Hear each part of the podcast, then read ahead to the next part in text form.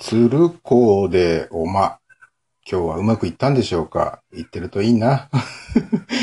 えー、ということで、えーイントロを今日は3つぐらい流しちゃいましたけれども、やっと本編の始まりでございまして、えー本日お送りする曲はですね、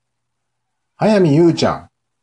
早見優ちゃんの夏色のナンシーを聴いていただきたいと思います。えー夏ですからね。もう夏色のナンシー。いいじゃないでしょうか。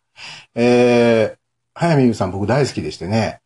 あのー年齢はね、多分僕よりちょっと下ぐらいなので、もう完全に今やアラフィフっていうか、50のど真ん中ぐらいにいらっしゃるんじゃないのかと思いますが、えー最近出た曲、去年あたりに出た曲なんかのプロモーションビデオを見ても、いやー、ああ、まだいけてる。まだいけてるって言うと失礼だけど。えー、お綺麗だな。まあ昔はね、デビュー当時はあまり綺麗とか美人とかっていう感じではなかったですね。あの、健康的ではつらつとしていて、なんかあの、同期の同じ年にデビューした人がね、結構松本伊代さんとか、中森明菜さんとか、あ小泉京子さんとか、まあ本当に女性アイドルの豊作の年と言ってもいい、えー時にデビューされてるんですね。で、多分、だからその頃の男の子たちは、いやいやもう早見優なんかよりさ、やっぱり明菜ちゃんだよとかね、キョンキョンだよとか、イオちゃんがいいとかっていう人も多かったと思いますけど、僕はもう断然早見優。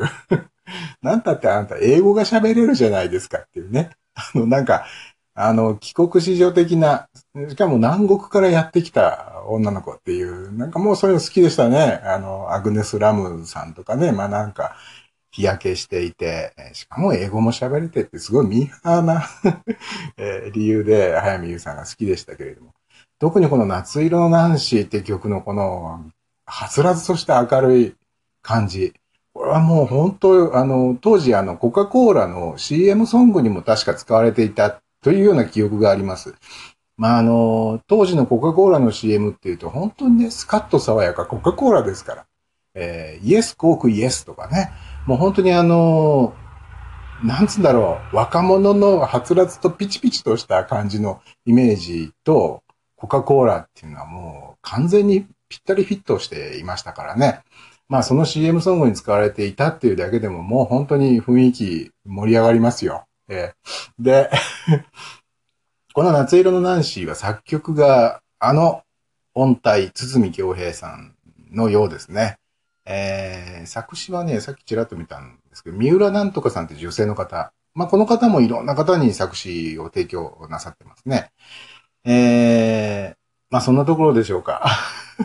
早見優さんについて喋れることって、あ、そうだ、去年ね、リリースされた早見優さんのね、えープロモーションビデオを YouTube で見ましたけれども、あの、藤井隆さんっていうね、あの、もともと吉本新喜劇とかに出てらっしゃって、まあ今では、えーまあいろんなバラエティとかにも出てらっしゃるし、えーっていう方ね、あの方がね、